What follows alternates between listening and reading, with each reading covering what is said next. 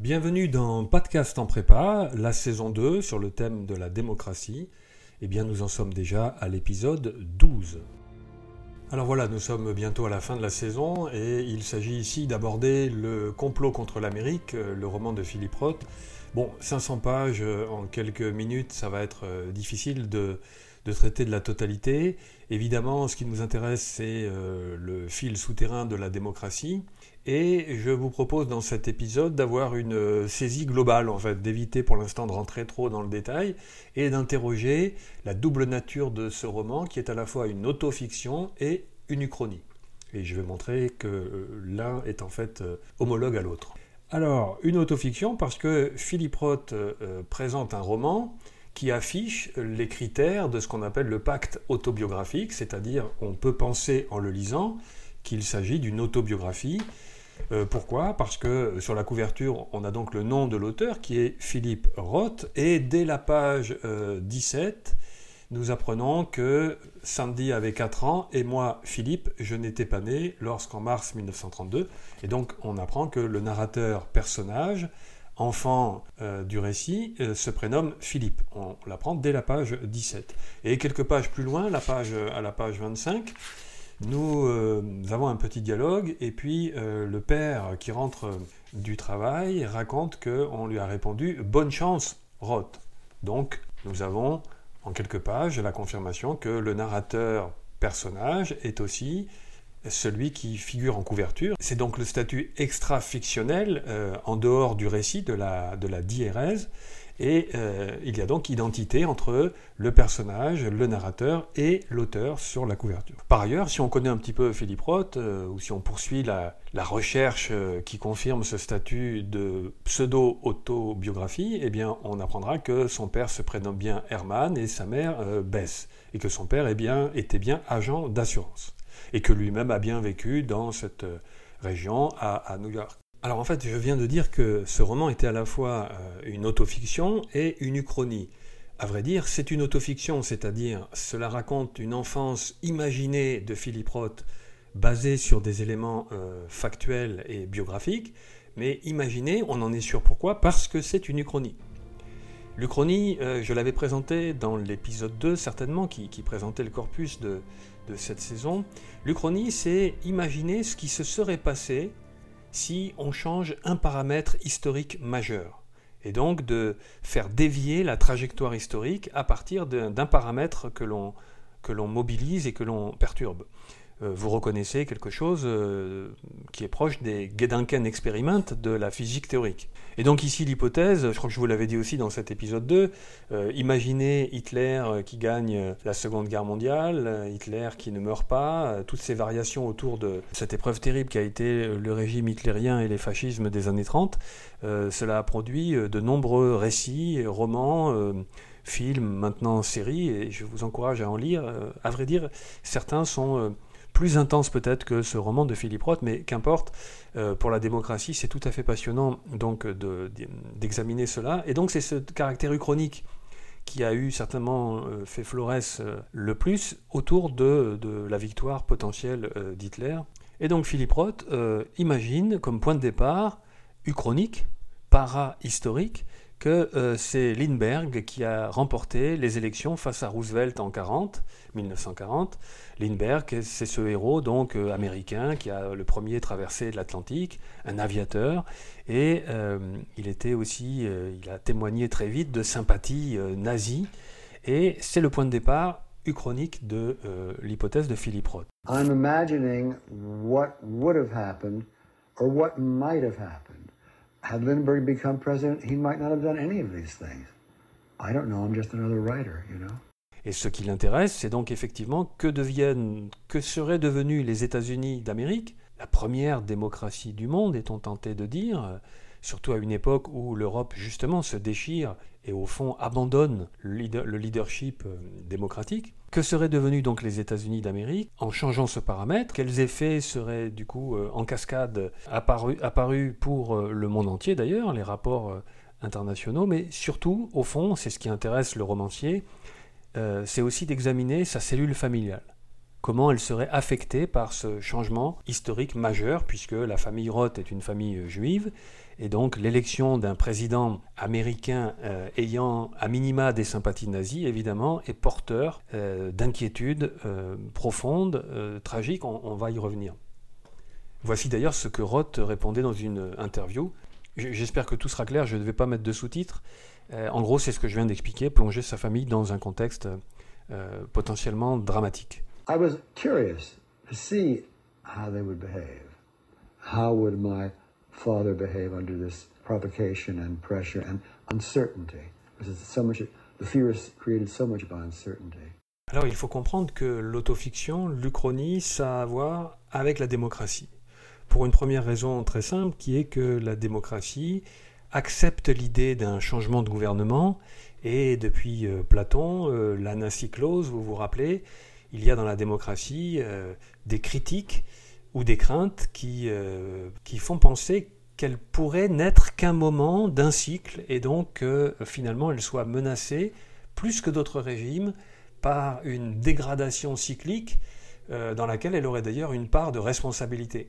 Ça ne serait pas tant un coup d'État qu'une dégradation interne à bas bruit sournoise qui conduit de la démocratie à la tyrannie. Vous vous rappelez que c'est une des inquiétudes, euh, presque des obsessions de Tocqueville, et finalement c'est ce que euh, va exploiter, interroger dans son roman Philippe Roth, puisque vous l'avez vu, on pouvait imaginer que des néo-nazis, c'est-à-dire des nazis d'une nouvelle forme, même si c'est contemporain de l'Allemagne nazie en 1940 qui prennent le pouvoir aux États-Unis, on pouvait imaginer qu'une violence euh, brutale s'abatte sur les juifs. Or, tout le roman raconte comment justement euh, cette dégradation, cette déformation se fait, euh, comme je le disais, à bas bruit et, et de façon vicieuse, sournoise, qui d'une certaine manière rend complices les citoyens américains simples tout citoyen américain qui ne réagit pas, d'où l'importance de Winchell, de la radio et de la conscience critique, il y a une tentation d'endormissement, de manipulation sournoise. Et donc euh, l'Uchronie, l'autofiction, mais surtout quand on est dans un cadre uchronique, développe d'abord euh, l'imagination euh, du romancier comme du lecteur. Et nous sommes effectivement emportés dans cette lecture avec la curiosité de voir ce monde qui est un monde, on ne parlait pas dans la pratique uchronique de multivers, mais au fond c'est un peu l'idée. Un monde possible qui aurait pu se développer, peut-être qui existe euh, dans la vision euh, vulgarisée de la mécanique quantique, qui existerait dans un état intermédiaire quelque part.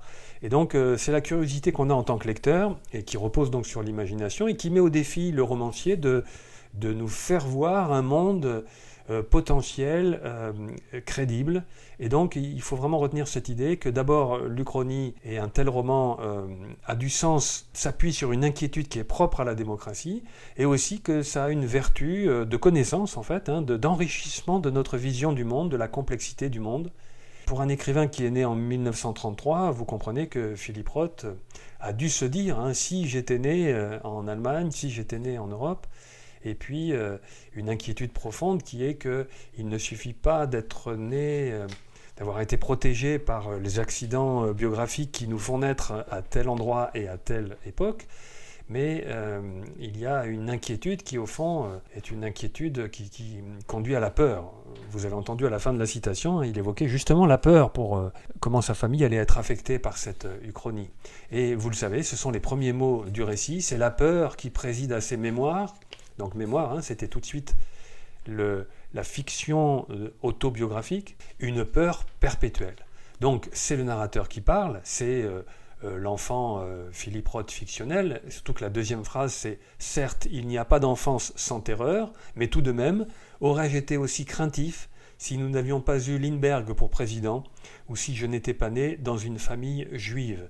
Donc vous le savez, dans ces deux hypothèses, la première est uchronique, Lindbergh n'a jamais été président, mais la seconde est biographique. Il est bien né dans une famille juive. Et cette question, qui est une question oratoire, elle est tout à fait passionnante. Aurais-je été aussi craintif? La réponse est oui. Justement, c'est aussi Philippe Roth, non pas l'enfant narrateur personnage, mais Philippe Roth l'écrivain qui parle. Et effectivement, ce roman est, mu il est poussé, il y a une, pulsion euh, d'écriture et d'avancée fictionnelle qui, qui s'appuie sur la peur. Donc c'est une question tout à fait passionnante. Euh, quel rôle joue la peur en démocratie? Bon, euh, en un mot, habituellement, on montre plutôt que la peur est l'ennemi de la démocratie parce que la peur conduit à la recherche de radicalisation, de solutions simples, euh, à des formes de populisme et à des formes qui, dans l'histoire, ont plutôt conduit à euh, une radicalisation brutale et une détérioration du climat démocratique. Donc euh, la peur est incompatible avec la démocratie. En revanche, la vigilance, l'état d'alerte, la conscientisation, tout ce que ce programme, je l'espère, vous a permis de développer pendant cette année, et vous qui écoutez ce podcast, peut-être dans plus longtemps que le temps que je partage avec ces étudiants qui euh, préparent euh, ce magnifique programme. Peut-être que c'est quelque chose que vous développez vous aussi, euh, ici et ailleurs évidemment. Mais donc, ça n'est pas tant la peur que la vigilance qui est indispensable en démocratie. Justement parce que la démocratie est moins stable par définition, ce que je viens de rappeler. elle admet le changement de gouvernement, elle peut conduire à un changement de régime, et en plus, elle, contient en elle-même des germes de dégradation interne potentielle qui euh, la défigurent en tyrannie. Si ces questions vous intéressent, je me permets de signaler un article, c'était un autre programme qu'on avait eu euh, sur le thème de l'histoire. Si vous tapez euh, mon nom, Abolgasemi et Uchronie, vous allez tomber sur cet article qui montrait l'importance de cette vision qu'on peut appeler aussi logiquement contrefactuelle de l'histoire. Dernier point, c'est la question du risque qu'encourt Philippe Roth avec un tel roman. Ce qu'il souhaite faire, c'est que chaque lecteur, et c'est un peu la petite musique de ce roman, se demande, au fond, s'interroge, et c'est ça qui est une épreuve qui, à défaut de produire de la peur, doit produire de la vigilance, de l'inquiétude, euh, c'est de se demander si la démocratie américaine a le, ressort, les répondants, euh, les anticorps suffisamment puissants pour résister à une tentation fascisante telle qu'elle est racontée dans ce roman, mais aussi à un détournement démocratique, à une dégradation démocratique. Et euh, dans la même interview dont j'ai extrait euh, les deux passages qu'on a entendus, Philippe Roth euh, déclare ne pas souhaiter que son roman soit lu par rapport à l'actualité américaine de sa publication, c'était l'époque de la famille Bush, mais évidemment avec Donald Trump, il est très tentant de se demander si justement ce, crash test, hein, ce, test de la résistance euh, des, valeurs démocratiques, si au fond ce test euh, est passé avec euh, tant de facilité que cela. Et, par exemple, c'est la valeur du chapitre 2. vous vous en rappelez, lorsque la famille fait un pèlerinage, en fait, se rend à Washington sur les lieux mêmes de l'institution démocratique américaine, de l'histoire, hein, qui figure sur les timbres-postes que collectionne le petit Philippe, si l'histoire, les institutions, dans le lieu même à Washington, euh, offrent un, havre de paix et de sécurité à cette famille juive qui sent le vent de l'histoire tourner. Vous vous en rappelez, ce chapitre euh, porte le titre Une grande gueule de juifs et la leçon est très amère. Et donc je disais le risque parce qu'effectivement, euh, Philippe Roth ne souhaite pas qu'un lecteur, vous savez que la démocratie a comme ennemi l'ignorance, l'oubli, et donc qu'un lecteur euh, puisse croire après tout que c'est ce qui est arrivé euh, vraiment euh, aux États-Unis d'Amérique.